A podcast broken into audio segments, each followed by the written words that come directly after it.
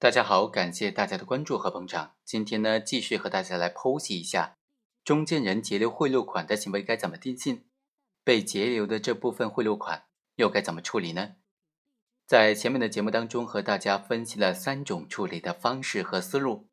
第一种呢，是诈骗型的截留贿赂的行为，定性为诈骗罪；第二种呢，是侵占型的截留贿赂的行为，定性为侵占罪；第三种呢。就是事后不可罚的截留贿赂的行为，这种观点就认为呀，不论国家工作人员是否接受这笔贿赂款，委托人和受托人都实施了行贿犯罪，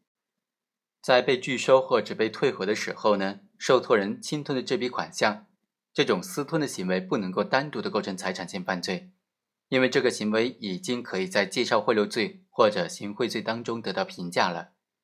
这笔款项。就应当予没收，受托人没有返还的义务，也不构成侵占罪、诈骗罪或者其他的犯罪。今天呢，继续和大家分享最后一种观点，最后一种处理的思路，那就是截留贿赂款的行为本身是不构成犯罪的。什么情况之下截留贿赂款的行为是不构成犯罪的呢？如果不构成犯罪的话，这笔被截留的贿赂款又该怎么处理呢？今天就和大家来聊一聊这个问题。在司法实践当中，下面的这几种截留贿赂款的行为呢，是不构成犯罪的。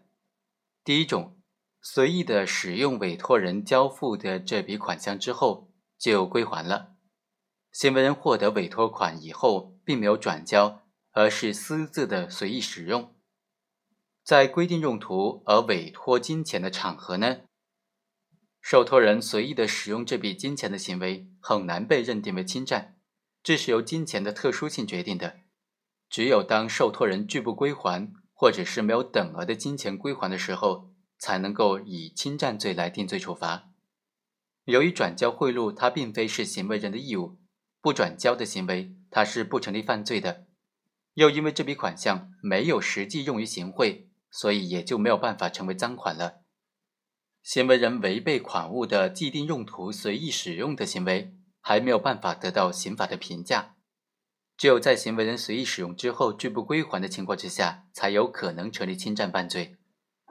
第二种类型呢，是委托人没有指定款项的用途，委托人为了谋取不正当的利益，请托行为人帮助他联系国家工作人员，并给予所谓的活动经费，但是这笔费用并没有指明说明确的用途，并没有指定的一个特殊的用途。只是笼统的说是活动经费，在这种情况之下，对于委托人来说，他关注的是不正当利益的最终能否得到实现，最终能否取得。至于交付的款项，行为人怎么处理，在实现利益的情况之下，行为人有没有用于行贿，用多少钱用于行贿，他并不关心。甚至交付的款项中，也心照不宣的包含了所谓的介绍费、辛苦费等等。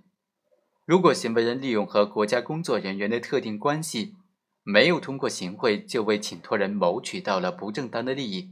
事后将所谓的活动经费占为己有的行为，就应当认定为是利用影响力受贿罪了。而如果行为人将其中的一部分款项占为己有，应当认定为行为人介绍贿赂所得，这部分款项就应当作为非法所得进行没收了。这种观点呢，大概有以下的三层意思：首先是委托人并没有指定用途，没有指定用途，也没有进行行贿受贿，也没有利用他和国家工作人员的特定关系谋取到了不正当利益，最终却实现了效果，或者虽然没有实现效果，但是行为人并没有向他追回、向他索要回这笔款项，此时就不构成犯罪。如果委托人没有指定的用途，但是行为人根据他和国家工作人员之间的特定关系，没有通过行贿的手段，就为请托人谋取到了不正当利益，事后将这笔活动经费占为己有，那么此时就应当认定为是利用影响力受贿了。而如果委托人并没有指定款项的用途，行为人仅仅将其中一部分款项用于行贿。但是在行贿完之后，委托人并没有任何表示，并没有向他追回剩下的款项，